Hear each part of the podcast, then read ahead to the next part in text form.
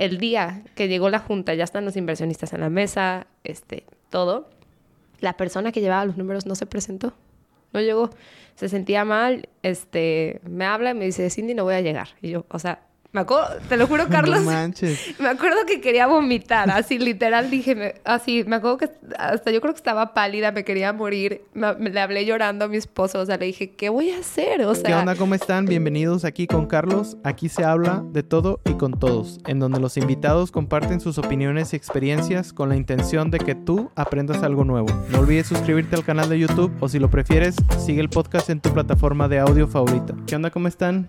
Hoy estamos aquí con Cindy Blanco. Cindy Blanco, bienvenida. ¿Cómo estás? Hola Carlos, muy bien, muchas gracias, buenos días, gracias por invitarme a este proyecto, estoy súper contenta de poder estar aquí. Muchas gracias, Cindy. Pues más contento estoy yo porque de verdad que fuiste tú una de las primeras en mi lista de invitados y no sabes qué gusto que, que de verdad se haya cumplido eso. Ay, Carlos, al contrario, es un honor y estoy súper emocionada de, de este proyecto, eh, de algunos de los capítulos que has grabado, creo que son súper chidos y entonces al contrario, estoy súper feliz de, de poder estar y compartir un poco de lo, pues, de, de lo que haya que compartir. Bien. Cindy, pues ahorita eres CEO de Mi Salud. ¿sí? Platícanos un poquito de Mi Salud.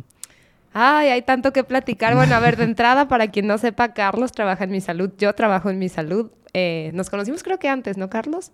Ah, No. A lo mejor sí, pero no, no, no llegamos a platicar como, como ahora. Pues les platico un poco. Carlos y yo estamos en Mi Salud, tenemos una gran misión. Eh, Mi Salud nació en el contexto de la pandemia en el 2021, cuando eh, nos dimos cuenta que los latinos en Estados Unidos estaban teniendo tasas de contagio del doble al triple eh, de contagio y de mortalidad.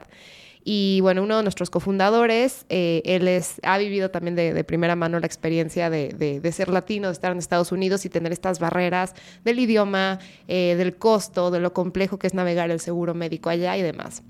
Entonces, con todo esto en mente, dijimos, ¿cómo podemos dar un servicio donde podamos utilizar médicos de México que puedan dar un servicio que sea culturalmente amigable? Porque definitivamente el, el- el mexicano, el latino, estamos acostumbrados a ese cariñito que te pregunten, oye, ¿cómo estás? ¿Y cómo está tu hijo? Eh, y definitivamente era una de las barreras que, que la gente allá dice, se siente un servicio pues un poco transaccional, ¿no? Tienes cinco minutos y dime tus preguntas. Eh, entonces, eh, esto es algo bien importante, o sea, tal vez lo estoy poniendo como, como algo sencillo, pero estamos hablando que la comunidad latina es el- la minoría de mayor crecimiento en Estados Unidos, hoy representa 20% de su población, son cerca de 60 millones de latinos, es, un, es una minoría que tiene un poder y una importancia política, económica grandísima, hay gente que lo compara el, el poder adquisitivo con el Producto Interno Bruto de países como Italia o España, o sea, estás hablando de un grupo importante, y yo siempre hago el- el énfasis incluso para México, ¿no? Nuestras remesas que recibimos del paisano que está allá es la segunda o tercera entrada de divisas más grandes en el país. Entonces, definitivamente es un grupo importante, seguro quien nos escucha y podría casi apostártelo, Carlos, tiene algún amigo, algún familiar, algún conocido que vive allá, que trabaja allá. Y bueno, tienen todos estos retos cuando se trata de acceder a la salud y pues recordemos la salud es un principio eh, básico, es algo fundamental y también la salud mental. Con todo esto en mente, eh, creamos Mi Salud en un modelo bastante disruptivo, fuera de la caja, este, con la visión de poder dar servicios digitales, virtuales. La telemedicina realmente llegó para quedarse, eh, para poder atender a toda esta comunidad. Un brinco súper interesante fue cuando empezamos a trabajar con algunas empresas allá y de repente decían, oye, pues yo tengo familiares, el, em- el empleado, ¿no? Yo tengo un familiar en México, le quiero dar mi salud, está padrísimo. O empresas que decían, yo tengo empleados en Estados Unidos, pero también en México, ¿no? En este reconocer esta colaboración que hay entre los dos lados de la frontera. Y entonces es ahí que decidimos abrir México también. Entonces, hoy mi salud apuesta por ser una plataforma eh, que le pueda dar servicios de salud mental y de salud tanto al latino eh, que está en Estados Unidos, como ya lo estamos haciendo en México, con un enfoque, Carlos, eh, y tú lo has visto mucho más allá del, del me siento mal y voy al doctor, ¿no? Que generalmente, y mal hecho, muchos somos así, eh, que nos esperamos ya que de plano me siento muy mal y voy a ver al doctor. En mi salud estamos apostando mucho por innovar desde una perspectiva clínica y tener un cuidado mucho más preventivo y proactivo de nuestros usuarios. También desde la perspectiva de salud mental, en una manera de tratar de destigmatizar, que mucha gente tal vez dice, yo no necesito terapia, pero tal vez estoy teniendo insomnio, tal vez estoy teniendo problemas con mi pareja, tal vez tengo eh, una mala relación con mi alimentación, etc. Entonces hemos buscado las formas en cómo ir llegando a las personas y bueno, hoy puedo decir estamos súper orgullosos de lo que estamos logrando eh, con, con, con las personas que utilizan mi salud, la calificación que nos dan y sobre todo los, los resultados clínicos, ¿no? Que realmente estamos ayudando a las personas. Eso a mí mueve mi corazón y me, me para de la cama. Qué chido. Oye, cuando yo entré al proyecto, o sea, conocí el proyecto y me emocionaba estar en él más por la gente que estaba trabajando aquí, que eres tú y otras personas que, que ya conozco desde hace tiempo que considero muy buenas en su área. Eh, y entré a la empresa, empecé a ver lo que estábamos haciendo, la, la reacción que tenían las personas y la verdad es que poco a poco me fui enamorando realmente del proyecto y de la misión que te digo, no fue, no fue realmente lo que me motivó a entrar. Y hace poco tiempo que empecé a usarlo, ahora sí ya como si fuera yo, bueno, más bien como un usuario, porque realmente lo utilicé porque necesitaba consulta médica. Pues me di cuenta lo importante que es tener algo así a la mano, pues, ¿no? Poder tener, pues, una aplicación en mi celular y poder hablar con un doctor y decirle, oye, ¿sabes qué me está pasando esto? Este, no sé qué es, necesito orientación porque estoy como un poquito desesperado, ¿no? Entonces, de la forma en la que te hablan, este, y van llevando tu caso, la verdad es que es muy, pues es muy padre, es muy confortante. Completamente. A mí, de hecho, me pasó eh, con mi esposo que le dio influenza. Y como niño chiquito, le tuve que, vamos a hacerte el estudio. Le dije, a ver, tienes todo, tienes la tos, tienes fiebre, o sea, vamos, total. Se hace el estudio, viernes en la noche le llegan los resultados, eran las 8 de la noche y influenza A positivo. dije, o sea, ¿qué vamos a hacer viernes a las 8 de la noche? Obviamente no hay ningún doctor que te... Y aparte, pues tienes influenza. Y creo que estuvo bien padre el, el poder, y yo también, ¿no? Usarlo como paciente. Este, a ver, Toño, crea tu cuenta, baja mi salud, este, y, y, y agarra ahorita una consulta entró, la atendió Angie, una de nuestras doctoras, este, le mandó sus exámenes, mira, aquí está, tengo influenza, ah, perfecto, aquí está tu receta, te vas a tomar este antibiótico, me salí, fui a la farmacia, me compré ahí unos salotitos, regresé, Toño, aquí está tu medicina, listo. Y la verdad es que eso, o sea, dije, la verdad es, independientemente, dejemos ahorita por un momento el, el tema, digamos, del, del latino en Estados Unidos, que definitivamente tienen barreras súper, a mí me parece súper interesante cómo en un país de primer mundo puede haber una realidad paralela cuando se trata de acceder a la salud, pero bueno, ya ese es otro tema. Pero pensemos en el mexicano como nosotros, que pues tienes desde el servicio de farmacias del ahorro o el doctor Simi como lo más básico, tienes el IMSS, tienes, tal vez puedes levantar el teléfono, llamar al doctor, pagar una consulta, tienes muchas opciones, es a lo que voy. Eh, esa conveniencia y esa, justo esa calidez, esa inmediatez, creo que fue algo que yo misma como usuario dije, está padrísimo lo que estamos haciendo.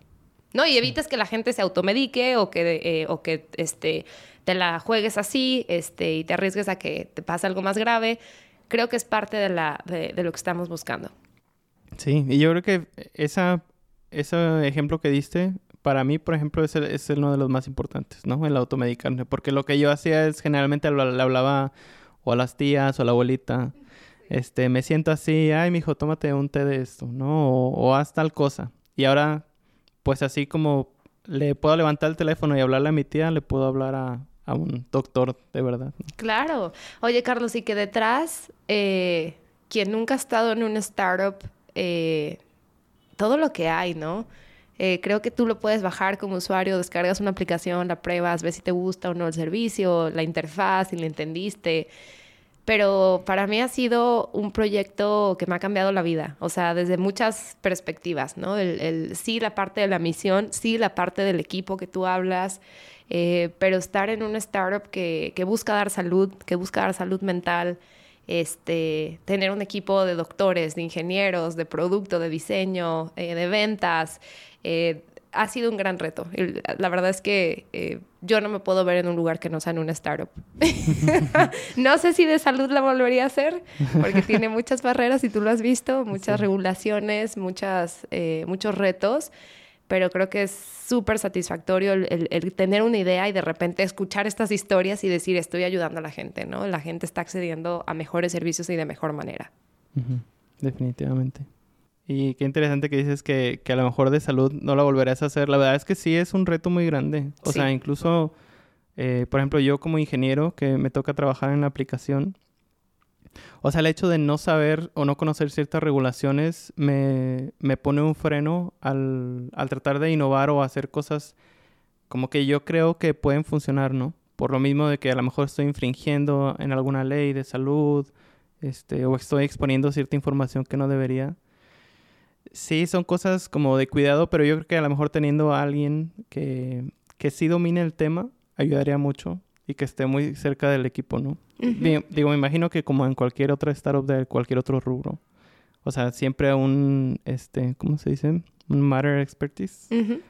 Es muy importante. Totalmente. Y digo, tenemos obviamente eh, muchos advisors eh, desde dentro de nuestros inversionistas, eh, gente que hemos ido conociendo en la red. Eh, yo en lo personal, y digo, lo digo así medio de broma y no, por todo lo que ha implicado, ¿no? El, el, sobre todo la parte regulatoria, creo que esa es una parte compleja de navegar, no imposible, simplemente es más complejo. Eh, y más cuando estás en dos mercados que tienen regulaciones distintas este, y demás. Eh, pero yo, Carlos, a, nivel personal, vengo de una familia de médicos, no sé si, si te había contado esto, pero mi papá es doctor, mi hermano es doctor, su esposa es doctora, el papá de su esposa es doctor, en fin, lo que te quiero decir es, siempre traje como esa inquietud, no tal vez de ser doctora, pero por lo menos, o sea, me acuerdo que me gusta tomar el curso de primeros auxilios y decir, si alguien se está ahogando, puedo saber y puedo ayudar. Como que siempre tiene un instinto a querer ayudar, a poder, este, no sé, va un poco por ahí y definitivamente mi línea no era ser doctora, evidentemente no soy doctora, eh, pero haber estado rodeada de ese contexto, por un lado, te hace ver que, por lo menos yo me considero que, en ese sentido fui muy privilegiada de, de, poder decir, oye, papá, me siento mal o tengo esta duda, lo que O sea, nunca me faltó con quién ir o con quién preguntar porque tenía acceso a, pues, a sus amigos, a sus compañeros, colegas y demás. Em, pero pues no es la realidad en todos lados, ¿no? Entonces, este, de nuevo, a pesar de esas complejidades, de esos retos, pues es parte de lo que me mueve y decir cómo, cómo alguien que tal vez no, es, no tiene un papá doctor, un hermano, este, podría tener esa facilidad de levantar el teléfono y preguntar, ¿no? Oye, a ver, aunque es algo muy sencillo. Eh, y que creo que es ahí donde de repente las personas podemos eh, ir postergando nuestro cuidado de la salud o de la salud mental incluso, ¿no? Eh, no es normal no poder dormir, no es normal y es importante hablarlo y, y trabajarlo. Ay, Cindy. Esa es un poco la historia detrás de... Oye, y antes de eso, estuviste como bueno, no sé si, si fue a la par o antes, pero estuviste de regidora de Zapopan. Sí.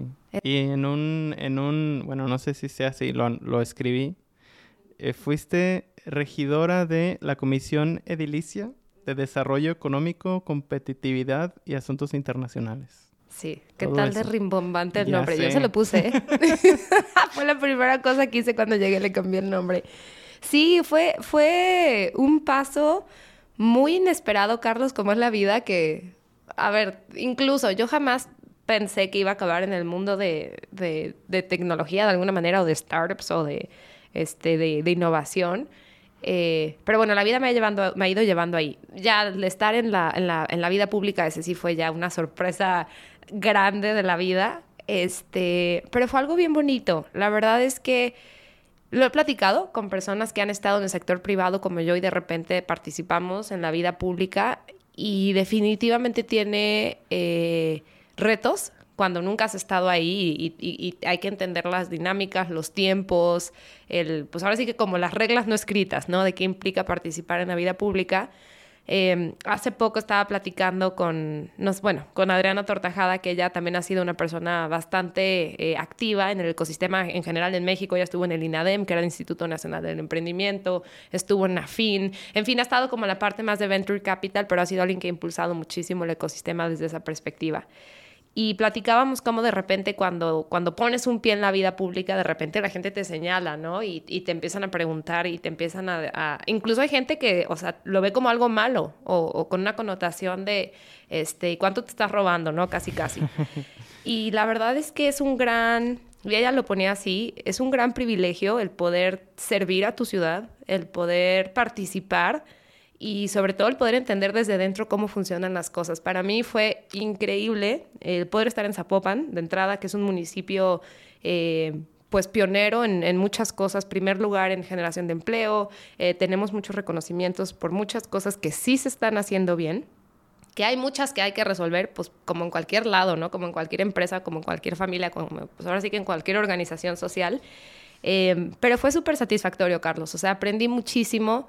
Eh, yo la verdad es que no, no, no, no había venido siguiendo como la carrera de otros regidores como para tener muy claro qué era lo que había que hacer y fue parte de ese reto personal que de repente volteo atrás en mi vida y digo, me pongo a veces retos del tamaño del Everest, me subo y luego digo, ah, ya me subí, ahora cómo me bajo, ¿no? ¿Qué estoy haciendo aquí arriba? Y creo que es algo bueno y malo de mi forma de ser, pero bueno, así opero. Este, me gustan los retos y, y, lo vi así desde el principio. Dije, es un gran reto, lo quiero hacer bien, quiero dejar una vara alta y quiero realmente comprometerme con este proyecto. Entonces, para mí fue muy padre el que el, el, presidente municipal me haya dicho, este, carta blanca, tú armas tu equipo, tú armas tu agenda y con toda la confianza la echas a andar. Dije, no, pues así, así, así sí me gusta trabajar, porque es un poco de donde vengo, ¿no? De construir de cero, de, de planear, de, de, de, idear. Este... Entonces fue una grandísima experiencia. Eh, definitivamente me pesó en el momento en que empezamos a emprender mi salud, eh, previo a yo entrar a la función pública, eh, cuando me invitan, eh, pues fue parte de la plática que tuve que tener y decir, o sea, yo tengo este proyecto, estoy 100% comprometida con echar a andar mi salud, pero bueno, puedo buscar como sí y, pues ahora sí que meterle mis, como dicen, ¿no? Nights and weekends, todo mi, mi esfuerzo en, en, en, en, las dos líneas de trabajo.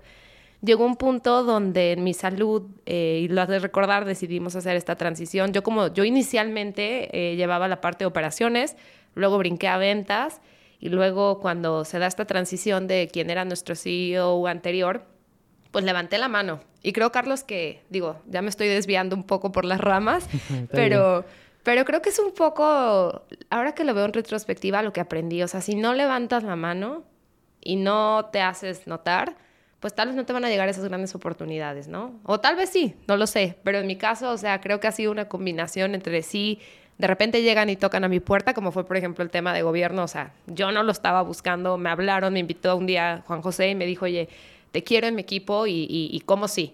Eh, en, en, en, el caso de tomar este rol de liderazgo ya en mi salud, eh, cuando se da esa coyuntura, levanté la mano y dije, oigan, pues soy latina, eh, hablo español, entiendo el mercado, he vivido en Estados Unidos, he vivido de primera mano qué es no tener un seguro médico, qué es que el español sea tu, tu lengua natal y el inglés tu segundo idioma, este, en fin. Y, y, bueno, es que me llega la oportunidad de decir, ok, puedes tomar el liderazgo de esta empresa, ¿no? Y con toda la responsabilidad que eso implica. Pero definitivamente de mi lado hubo un, un, un esfuerzo por levantar la mano y sobre todo hubo un costo de oportunidad alto, porque me dicen, ok, adelante, eh, vas, lideras mi salud, toma el puesto de CEO, pero ya no hay manera de poder continuar con, con, con tu proyecto político. Uh -huh. Fue un poco la negociación. Eh, la verdad es que me pesó, Carlos, el, el, dejar. Sentí, soy una persona que me gusta eh, terminar lo que empiezo, que me gusta eh, sentir como esa satisfacción de completar algo y sentía que estaba dejando pues un proyecto que de alguna manera inicié, ¿no? A un equipo cuánto, al que me subí. ¿Cuánto te faltaba para terminar? Dos este? años. El, la administración dura eh, municipal, tres años, llevaba uno, que también digo, mira, por lo menos se pudo lograr un año y piquito, poquito más fue año, dos meses, este, desde que tomamos protesta. Eh, pero bueno, el equipo lo entendió bastante bien, eh, sobre todo el presidente cuando platiqué con él. Y les dije, o sea, yo sigo aquí arriba en lo que pueda ayudar desde acá, desde las gradas, estoy este, echándoles porras, eh, pero ya como tal no puedo llevar un cargo así y, y no sé, no, ni lo voy a hacer bien aquí, ni lo voy a hacer bien allá y, y, tampoco me parecía que era, era lo correcto. Entonces fue una decisión bastante difícil. pero cumpliste, o sea, hiciste, ¿cómo, cómo se llaman? Eh, cuando tú tienes proyectos dentro de ahí los, y los concretas. Uh -huh. ¿Tus iniciativas? Ajá, tus iniciativas concretaste algunas, ¿no? Sí, claro, concreté nueve y participé wow. en eh, varias otras, este, en comisiones transitorias. La verdad es que estuvo padre. Incluso, Carlos, el, el, uno de los, de los temas interesantes y de los sensibles es, eh, por ejemplo, el tema predial, eh, que es el impuesto municipal que hay que pagar por tener una propiedad. Eh, se hizo un aumento y fue una de las personas que salía de alguna manera a defender el por qué creíamos que hacía sentido hacer este aumento, cómo estaba buscando la lógica redistributiva que había detrás y demás. Y bueno, ahí me eché un cohete con, con varias este, colonias de vecinos, que, en fin, fue bien interesante el vivirlo desde dentro este, y no nada más como abocarme a mi, a mi comisión desde donde creo estas eh, iniciativas, sino también poder participar en, en, pues parte de lo que implica ser regidor, ¿no? que es aprobar presupuestos, este, estar ahora sí que muy al pendiente de cómo va la función pública y, y ser de alguna manera un puente entre el ciudadano y la administración. Yo traté de ser muy cercana al ciudadano y sobre todo también en, los grupos empresariales, ¿no? Que de ahí vengo y decir, bueno, a ver, ¿cómo les podemos ayudar? ¿Dónde se están atorando las cosas y cómo las podemos hacer mejor? Un paso interesante por mi vida. sí. Sí, la verdad está muy interesante. Oye, y nueve iniciativas en un año. Estuvo... Es, es un... ¿Cómo se puede decir? ¿Como un récord? Mm, no sé. Y también te diría que hay... hay podría meter 20, 50, pero yo creo que era mucho la calidad, ¿no? O sea, de lo que realmente yo traté de tener algunos ejes muy claros y para mí uno de los ejes importantísimos era la parte del impulso al emprendimiento, porque de ahí vengo y, he visto las áreas de oportunidad que hay. Eh, esa desafortunadamente eh, la dejé, la metí, pero cuando salí ya no se había publicado, o sea, no, no se había aprobado. Entonces, eh, a mi suplente le tocará este eh, el, impulsarla, pero fue una de mis favoritas. hicimos todo un reglamento de emprendimiento en línea con el reglamento que ya se había creado en su momento a nivel estatal, cómo bajarlo a nivel municipal.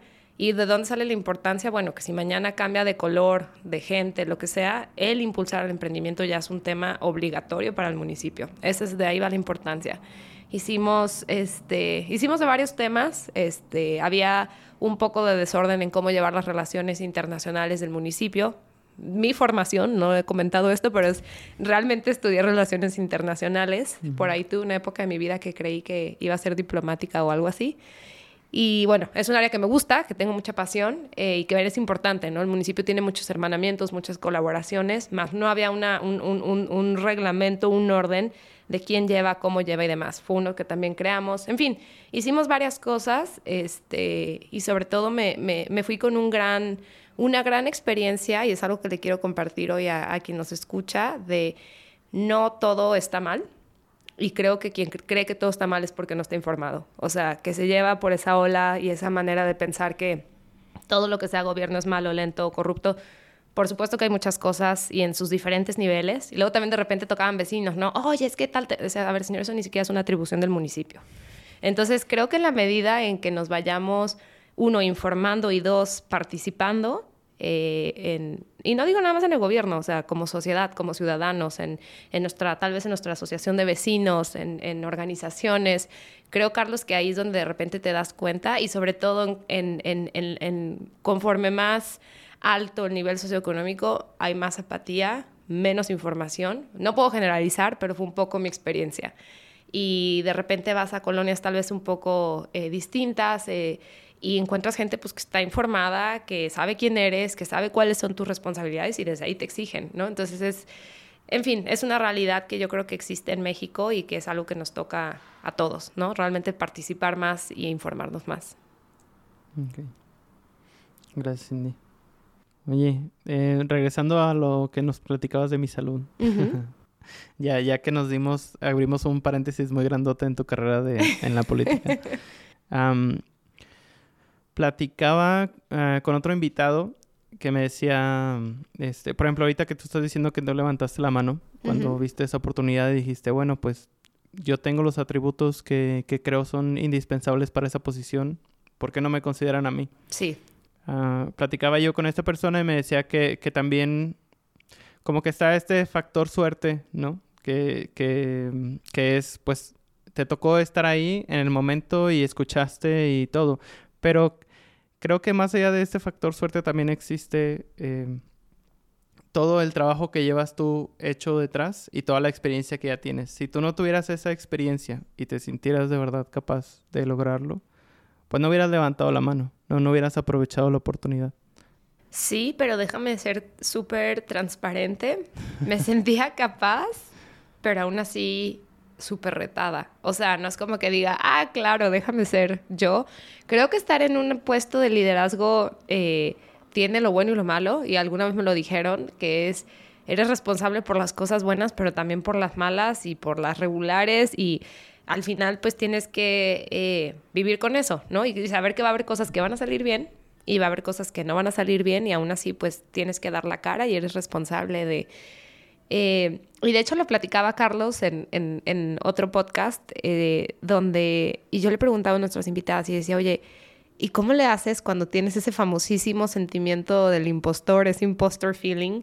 Que para ser honesta lo sentí, o sea, pero por su, o sea, dije, ok, ya levanté la mano, ya me voltearon a ver, ya me dijeron sí, ya me salí del gobierno, ya tomé el puesto, y aún así hubo un par de, de pues diría que fue un proceso incluso, o sea, de, de, meses, de decir, ok, sé que puedo, y es muy fácil que te digan por fuera, créetela, ¿no? Claro, sí, eres muy fregona, tú puedes, qué chido, sí, órale, pero créetela de corazón, interiorízalo y créetela toma su tiempo. Y yo creo que algunas personas que nos escuchan, o no sé si te ha pasado, Carlos, que cuando tomas a veces un reto tan grande, toma tiempo el, procesarlo y decir, ok, puedo hacerlo.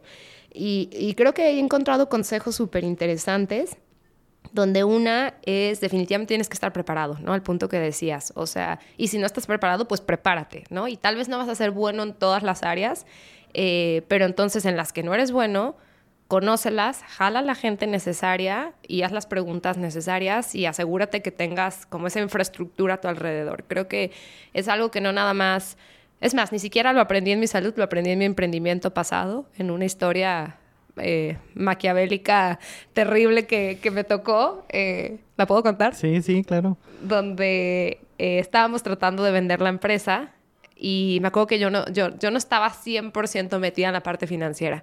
No soy así como fan de los números, no me gustan, pero a ver, los números pues son parte de llevar un negocio, punto, ¿no? Y es una realidad.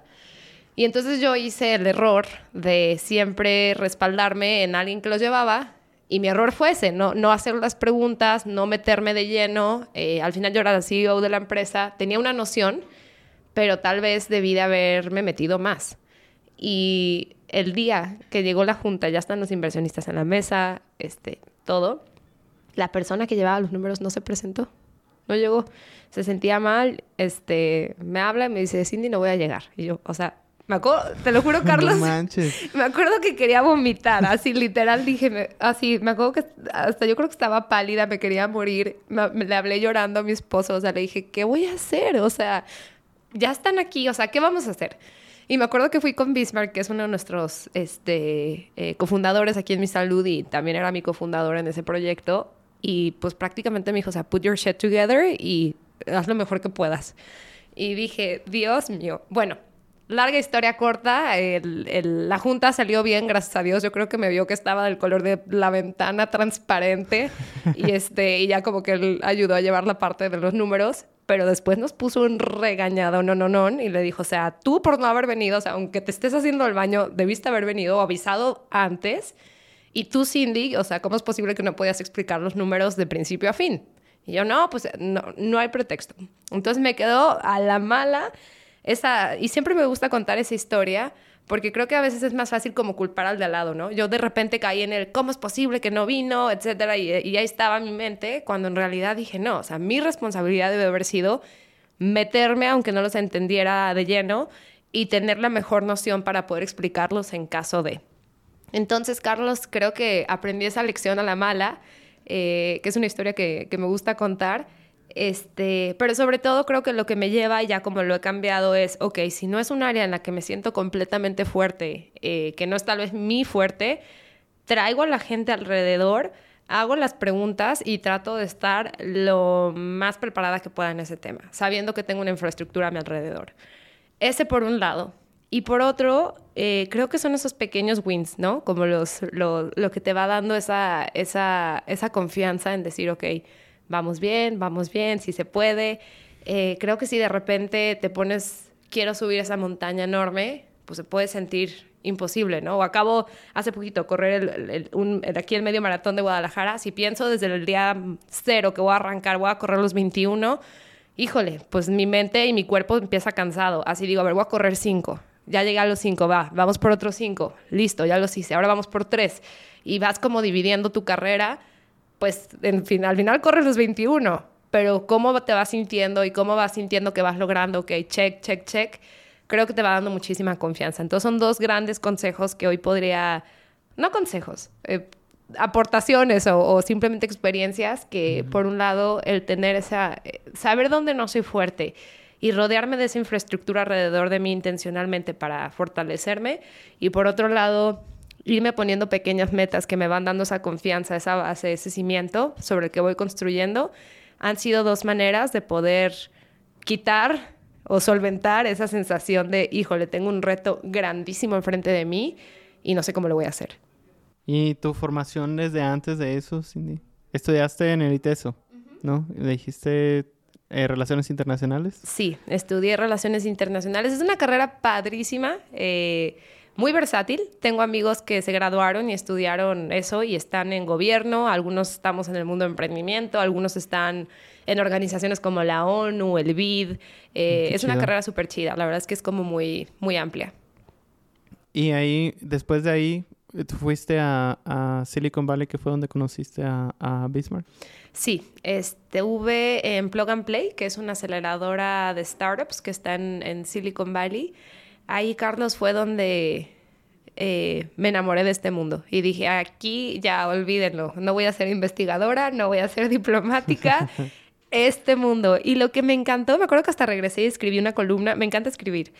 No sé si sea buena o no, pero por lo menos el, ejercicio de escribir me, me gusta.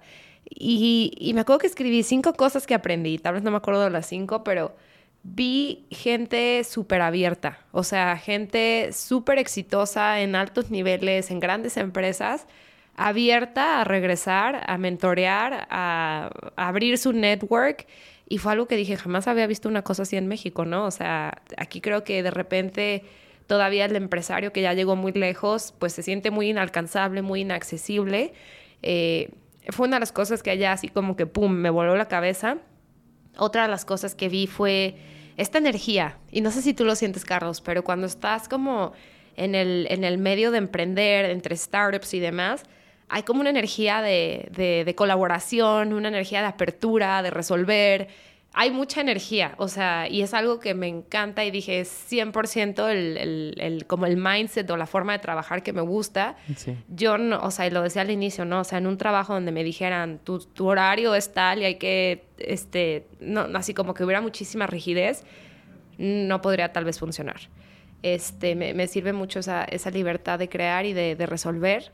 Y en fin, fue de las cosas que, que añadiendo a eso que dices, cuando yo platico con amigos que no se dedican a esta, a esta área de tecnología y les platico nuestra forma de trabajo, les digo, bueno, pues es que realmente yo no tengo un horario fijo, pero se espera, o sea, yo soy un empleado de confianza, ¿no? Se espera que si hay algo que hacer a las 10 de la noche, pues esté disponible a las 10 de la noche para trabajar en lo que tengo que trabajar, ¿no? Por eso se me da esa confianza. Pero eh, les platico sobre nuestra forma de trabajo en cuanto a, bueno, pues tengo mis tareas y yo reparto mi tiempo para cumplir con esas tareas. Este, tengo a la mano a mis jefes o a mis peers y voy con ellos cuando necesito. Todos nos estamos apoyando. Este, metodologías de, para trabajar más ágil, para tener comunicación más abierta con todos. Y se extrañan, ¿no? Dicen, pero ¿a poco hay empresas que trabajan así? Totalmente. Eh, sí, es la verdad. Es un ¿cómo se puede decir? Este es un privilegio estar en esta industria y trabajar de esta forma. Sí, y creo que es más, nunca se me va a olvidar cuando tengo una gemela y ella estudió la misma carrera que yo, pero ella se fue por la línea tradicional, por así decirlo. Eh, ahorita trabaja en Naciones Unidas en temas de, migración. Y me acuerdo la primera vez que vino a Wiseline, a las oficinas aquí en Guadalajara, eh, una empresa de tecnología, quien, quien no la conozca, y vio y dice, ¿cómo? ¿Tienen cervezas en el refrigerador? O sea, hace cuenta que estaba viendo a, no sé, un marciano, o sea, estaba, o sea, no le cabía en la cabeza. ¿Y cómo? Y, todo lo que veía era así como, tienen una sala de maternidad aquí adentro de la oficina, la gente puede traer a sus hijos y tienen guardería y tienen, tienen, tienen. Y, creo que por un lado el riesgo de tanto tantos beneficios que se han venido dando en la industria es que de repente eh, hay gente que ya cae como en ese espectro de, del entitlement, ¿no? Que, que, que de repente... Que lo exige, ¿no? Exacto. si no tienes eso, no quiero trabajar para ti. Sí, justo. Y dices, oye, a ver, pues en teoría estarías trabajando por, por el proyecto, por el equipo, por un buen sueldo, etcétera, pero creo que ese es como el lado oscuro de... Pero el lado positivo, más allá de, de, de, esas prestaciones, creo que es justo lo que tú decías, Carlos. Creo que es una industria que se mueve con mucha confianza, con mucho, y perdón por la pochez, pero como accountability. O sea, estos son tus objetivos, eh, los tienes que hacer y no me importa si los haces a las 8 o a las 9 de la mañana, siempre y cuando estén listos para la 1, ¿no? Y ya está en ti que los hagas y los hagas bien. Eh, en fin, creo que es, es, una industria que tiene una dinámica de trabajo súper padre y súper pues como tú dijiste, dinámica, interesante y, y, sabes qué, para mí lo más, más, más importante, y perdón Carlos, no me quiero otra vez disvariar, no, pero lo que más me gusta de este sector es que realmente, y lo he visto, y es más, lo he vivido yo de primera mano, o sea, a mí mis papás me dieron mi carrera y me dijeron, hija, este, pues mucha suerte, ¿no?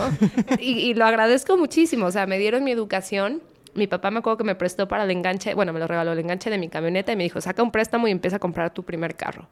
Y así, y así me eché a andar. Y, y creo que es una industria que te permite tener esa movilidad social. O sea, creo que es una industria que tiene un, un, un espíritu meritocrático de fondo, donde si eres bueno, donde eres trabajador, donde eres disciplinado, vas a ir escalando, vas a ir creciendo. Eh, y incluso para entrar, ¿no? O sea, tengo amigos que programan y aprendieron a programar solos, o en YouTube, o en un curso, y de ahí se fueron metiendo y se fueron empapando. Creo que puede ser una industria que definitivamente puede transformar la cara de los países. Por ahí eh, una chava que se llama Lorena, la otra me decía que creo que Rappi, no me hagas mucho caso, pero creo que era Rappi, eh, y, varias de las startups en Colombia eh, representan el 5% del Producto Interno Bruto. O sea, estás hablando de, de, una participación importante en la economía, pero sobre todo eh, cuando son startups que de esencia están tratando de darle valor no nada más a sus inversionistas o a los fundadores, sino a sus colaboradores, a toda la gente que está alrededor de, pues creas movilidad social sí o sí o sí, porque le va bien a esa empresa, entonces le va bien a todos los que estuvieron involucrados. Entonces, para mí eso es parte de, de lo rico que tienen el, el, que haya más startups, el que haya más gente emprendiendo, es que entonces ya no tienes tu puesto 30 años y ahí te quedaste, ¿no? Que puede ser un camino, pero creo que en términos de crear valor, redistribuirlo y generar esa movilidad social, creo que es único lo, lo que puede hacer una startup. Mm, volviendo a, a lo que estamos hablando de que estabas o trabajaste allá en, Silicon Valley en esta... ¿Cómo nos fuimos, verdad? Sí, ya sé. eh, ¿Por qué decidiste regresar? Bueno, de entrada porque era pasajero, porque me hubiera encantado quedarme, pero desde el inicio me dijeron, eh, es un proyecto de tres, cuatro meses en el que era como una pasantía, como quien dice, el, el proyecto. Eh, podía seguir de México, eh, pero fue cuando conocí a, Bismarck. Y fue bien interesante cuando me dice, él siendo hijo de migrantes mexicanos, eh, que ya había de alguna manera triunfado en el mundo de las startups en, en Silicon Valley, eh, me dice, ¿qué estás buscando aquí? O sea, ¿no te has dado cuenta todo lo que hay en México, todo lo que hay que hacer? Entonces fue como, ok, me tengo que regresar de entrada, pues porque me tengo que regresar, pero sobre todo fue súper padre regresar con otros ojos, ¿no? Cuando de repente te dicen hasta los extranjeros que vienen y, wow, Guadalajara está padrísimo, México, y fui aquí, fui allá, comí esto, y la gente, y se vuelven locos. A veces creo que uno pierde ese encanto cuando lo tienes todos los días. O yo por lo menos ni siquiera me había dado cuenta que en Guadalajara había ya un, o en México como tal, ya un cimiento de lo que me enamoró de haber estado en Silicon Valley. Entonces me regresé súper emocionada, súper contenta de decir, bueno, voy con otros ojos a mi ciudad, a mi país y, encontrar aquí que ya ve algunos emprendedores, ya ve algunos fondos. Eh, fue, fue padrísimo, Carlos, y fue parte de lo que, pues me, me, regresé con otro, otro lente, como quien dice. Qué chido, Cindy. Oye, y aquí tienes, bueno, tienes como un side project que es un podcast que tienes con un amigo tuyo. Eh, se llama Superhéroes o bueno, Superheroes. Este, sí es mi side project. Y de hecho el otro día lo platicábamos, ¿no? Y los dos andamos vueltos locos y este y luego y tú lo has vivido, Carlos, a quién invitas y la gente detrás de un podcast hay muchísimo trabajo, ¿no? Desde invitar a la persona, preparar las preguntas, eh, ya luego editarlo, bla bla bla bla. Y, y la verdad es que le decía, ¿sabes qué? A mí el, el, el tener un podcast es como una especie de fuente de de inspiración. Siempre aprendo algo, Carlos, siempre, de cualquier invitado, algo grande, algo pequeño, lo que sea, pero siempre es como un friendly reminder de algo. O generalmente invitamos a muchos empresarios o emprendedores o a personas, este, incluso hemos invitado a atletas olímpicos, como a personas que están retándose de alguna manera, contribuyendo a la sociedad.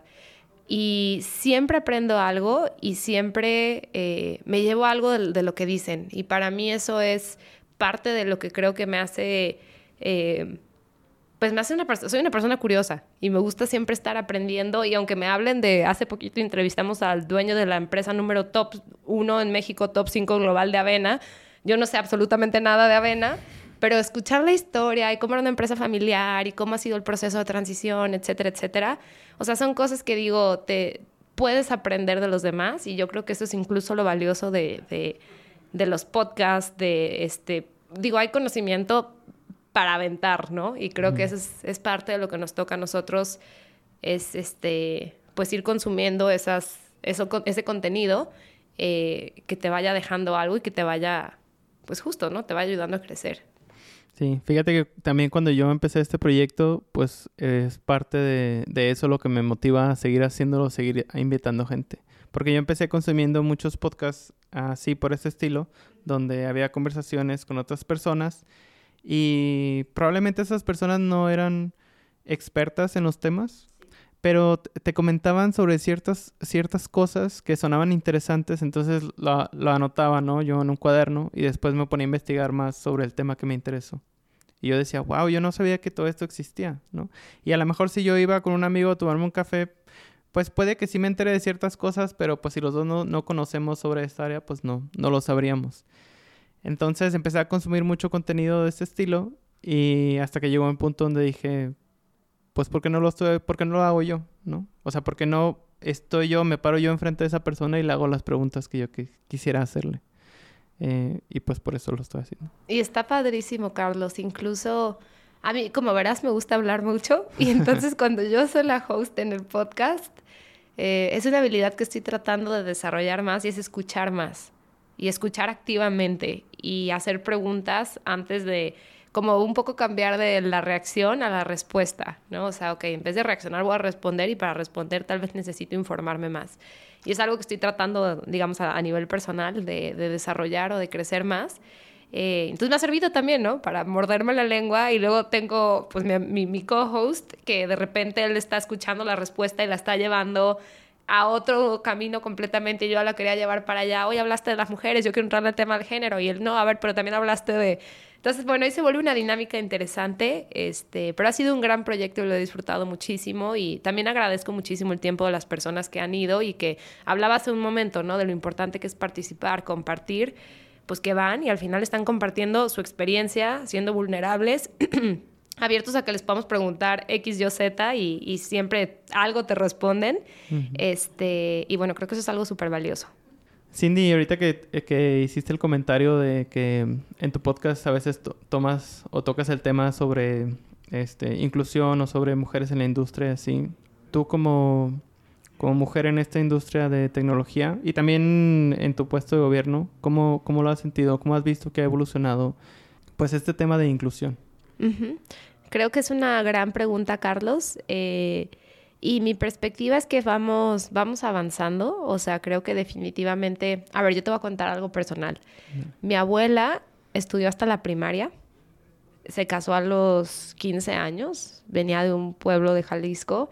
Y por supuesto que su, su, modelo, o lo que en su época se esperaba era que tuviera, tuvo, me parece, 13 hijos, eh, fue ama de casa de lleno y, este, bueno, de hecho, bueno, ya falleció, pero fue una gran abuela. Eh, mi mamá, como siguiente generación, eh, estudió hasta la carrera, pero se casó y nunca ejerció. Y luego llego yo como tercera generación y digo, qué chistoso cómo cada generación, hablo de mi caso, ha venido construyéndose una sobre la otra.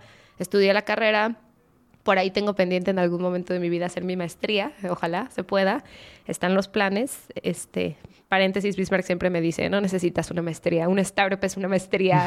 y digo, pues sí, definitivamente coincido, es una maestría este, en la práctica, pero eh, yo digo que de repente crecí como planta silvestre, crecí, crecí, pero así una podadita, me, me gustaría, están mis planes. Pero bueno, volviendo a la historia de mi familia, eh, yo estudié la carrera y ahora, bueno, he ejercido y he, creado algunas empresas, este, he tenido la oportunidad de participar en la vida pública, participo en algunos consejos empresariales este, y demás. Entonces, bueno, me gusta pensar si tuviera una hija, ¿dónde podría llegar ella, no? Si, y, no que forzosamente tenga que seguir, mm, no sé, que tal vez no le gusta trabajar, no lo sé, a mí me encanta. Pero lo que te quiero decir es cómo yo lo veo, por lo menos en mi historia familiar, en tres generaciones los brincos que hemos dado, pero también los retos que hay. A mí, en lo personal, eh, me parece que un reto que tenemos las mujeres que hoy estamos insertadas en el mundo laboral, eh, pues de repente también es mucho en el espacio personal, ¿no? Cómo te pones de acuerdo con tu pareja, este, cómo te divides los gastos, etcétera.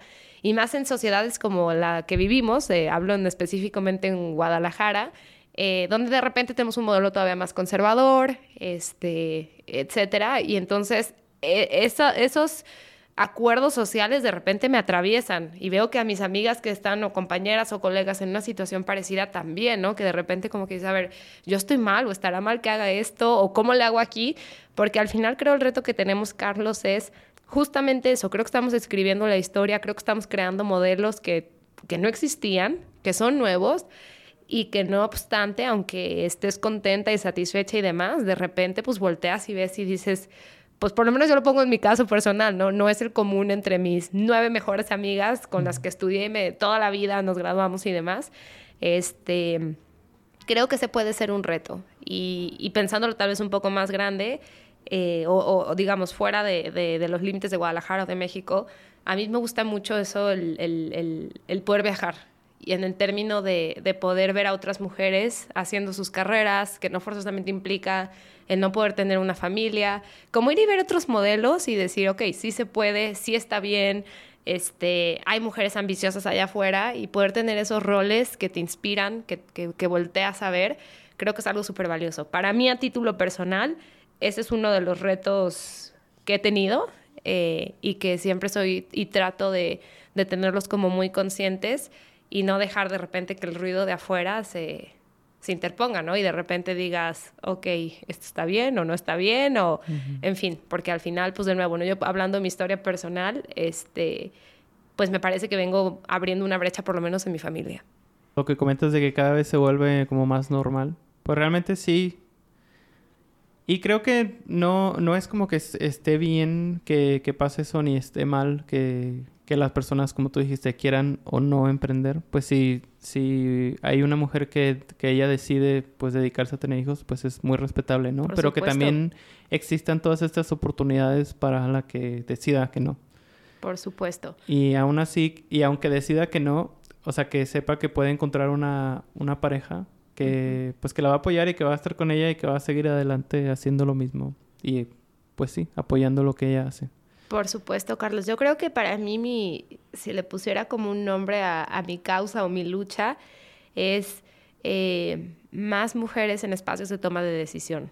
En el espacio que sea, si es en tu casa, si es en, el gobierno, si es en una empresa, liderando una empresa, si es, etcétera, pero que se visibilice el trabajo que hay y que se abran esas oportunidades, ¿no? Y, y también, ah, y por eso me era tan importante hablar del de esa limitante que a veces nos ponemos nosotros, de levantar la mano o de agarrar un gran reto. Y lo he visto que es generalmente más común entre mujeres, ¿no? Que, y no lo digo yo, lo dice, o sea, hay cientos de investigaciones que dicen, cuando tú vas a una escuela y le preguntas a un grupo de niñas y niños cómo te fue en el examen, los niños van a salir y decir, me fue súper bien. Las niñas generalmente van a salir y decir, ah, pues más o menos, no sé, es que no contesté tres y tendemos de repente naturalmente a hacer así. Y ya entonces cuando llevas eso a una escala profesional, pues yo, en, mi caso, ¿no? Pude haber dicho, no, pues no sé, yo no conozco de lleno el sector de salud en Estados Unidos y podría haber encontrado una cantidad de razones por las cuales decir, no estoy lista, mejor me espero y me... Bla, bla. Pero creo que de eso se trata y justo por eso lo compartía, de, de independientemente de si eres hombre o mujer, de aventarte, de levantar la mano y, y, y de, como dicen, ¿no? ir construyendo el avión mientras vuelas y irte este, preparando lo más que puedas para cuando llegue esa oportunidad, sea suerte o no sea suerte, te puedas lanzar. Ay, Cindy, pues muchas gracias. La verdad creo, creo que han sido las pláticas más enriquecedoras que, he tenido aquí en el, programa. bueno, pues me gustaría que platicaras o que nos dieras eh, un poquito más de información sobre cómo descargar la aplicación, este, cómo seguirla. Mira, de entrada nos pueden seguir en redes, está como Mi Salud, eh, Mi Salud AI, el AI por cierto es de Artificial Intelligence, que ya no tocamos ese tema, pero hacia adelante queremos tener eh, ciertos componentes de eh, no reemplazar a los doctores por inteligencia artificial, pero sí como poder hacer más fácil su trabajo o con menor margen de error. Es parte de la visión que tenemos. Eh, nos pueden seguir en redes sociales y nos pueden, ya estamos en, en, las dos este, tiendas, en, en, el App Store, en el Play Store, si tienes Android, si tienes iPhone.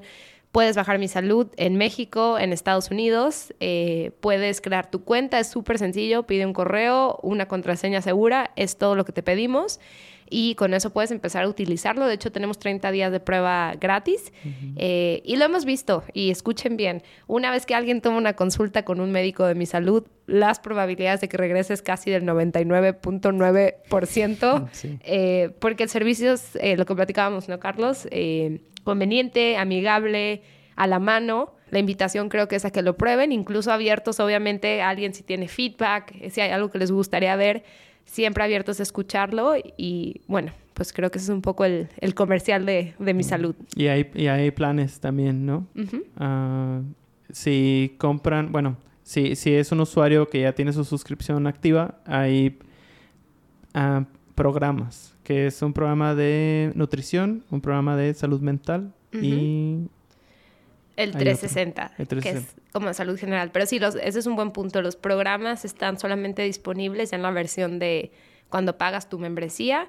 La puedes pagar mes a mes, la puedes pagar por seis meses, la puedes pagar por 12 meses, incluso la puedes pagar por siete días, vas a viajar a Estados Unidos, Dios no quiera, algo te cae mal, te enfermaste, se te olvidó tu medicina en México, bueno, puedes usar mi salud y ahí mismo eh, se te dan tus prescripciones estando en Estados Unidos y evitar la costosísima y complicada sala de emergencias que probablemente arruinaría tu viaje. Eh, lo puedes hacer desde la aplicación. Y bueno, están todos estos programas que, como bien decía al inicio, mi salud no es nada más para cuando estoy enfermo y necesito ver al doctor o me siento mal o necesito orientación. Mi salud, la idea es que sea tu compañero de salud. Si tienes algún objetivo, quieres bajar de peso, quieres comer mejor, quieres eh, dormir mejor, quieres tener eh, más claridad en tus emociones, etcétera, bueno, pues ahí están todos los programas, en, tanto en salud como en, salud mental. Y también creo que es importante mencionar que eh, parte de lo que estamos haciendo es eh, tratar de buscar empresas para eh, llevar el servicio a que sea un beneficio adicional a los servicios que ya tienen los empleados. Así es. estamos trabajando con varias empresas en México y en Estados Unidos y de repente tenemos empresas, Carlos, tenemos empresas que dicen, oye Cindy, a ver, yo ya doy seguro de gastos médicos privados, mayores, menores, de dental, de vida, este, y bueno, y no se diga obviamente el IMSS y las básicas de ley, ¿no? Y tenemos empresas que dicen, yo solo tengo las de ley, tenemos en todo el espectro. Lo padre de mi salud es que se vuelve esa primera línea de atención, donde el colaborador o, pues sí, ahora sí que los miembros del equipo, pues le quitas el, el tema de, deja de ir a trabajar hoy, ve y busca un doctor que te dé cita, estás sintiéndote mal hasta que te va a ver. En fin, o sea, en cosa de menos de cinco minutos, eh, en mi salud están ya con el, con el médico y sobre todo pensando desde la perspectiva de la empresa, eh, pues puedes impulsar un, una, un cuidado de la salud mucho más proactivo y preventivo que yo creo que es hacia donde todos tendríamos que ir caminando. ¿Y tu podcast eh, dijiste que era? Superheroes. Está en Spotify, en, pues en todas las plataformas. Yo uso Spotify, entonces es donde lo promociono. Este, pero sí está como Superheroes. Eh, y la verdad es que tenemos ahí también buenos, buenos invitados. Y bueno, pues buenas historias que contar por todos lados. ¿Alguna otra cosa que hagas por fuera, tu negocio de, de salsitas de, ah, aguacate. Mi negocio de salsitas, ya el aguacatito. Ojalá alguien lo haya probado por aquí de los que nos escuchan. Pero no, ese ya quedó extinto. Ese fue mi, mi negocio que me ayudó a financiar mis gastos durante la carrera. Porque te digo, mis papás me dijeron, yo te pago la carrera y ya de ahí en adelante tú, tú, tú tus gastos. Este, pero no, ese negocio ya quedó en el pasado y era una locura, Carlos. O sea, yo creo que yo apestaba cilantro, a cebolla, a ajo. pero estuvo muy padre, me encantó haberlo hecho, lo hacía con mi mamá y mi hermana y nos iba bien. La verdad es que teníamos varias tiendas donde repartíamos. Pero no, por fuera realmente, este, pues eh, si alguien está buscando inversión, eh, participo en dos consejos, en, en, consejos de, de fondos eh, semilla. Uno es Angel Ventures, que bueno, con su versión en Guadalajara se llama Carabela, Carabela Ventures. Entonces ahí encantada de poder hacer una conexión o una recomendación. y Redwood Ventures, que los dos de nuevo están aquí en, en bueno, en México, invierten en etapa inicial o etapa temprana. Eh, y nada, pues creo que eso es un poco de lo, de lo que hago por, por fuera. Este, además ya de mis, de mis hobbies y mis cosas este, personales. Muy bien, Cindy. ¿Y cómo te gustaría cerrar el capítulo? Ay, ¿cómo? Pues no sé, hoy, hoy voy a hacer el primer webinar de mi salud, entonces como que desde que me desperté ando, este, estoy contenta, estoy, estoy alegre, entonces pues cómo me gustaría cerrar, decirle a la gente que si hoy nos está escuchando y tiene una decisión que tomar, eh, sobre todo en el espacio laboral, que la hayan estado postergando, que estén, que no sé, que se animen. Creo que hoy, Carlos, mi invitación sería esa. Anímense. Lo peor que puede pasar es que no funcione y no funcionó, pero lo probaste. Aprendiste probablemente en el camino, ojalá. Eh, nada, creo que hoy traigo ese, ese, ese chip en la cabeza.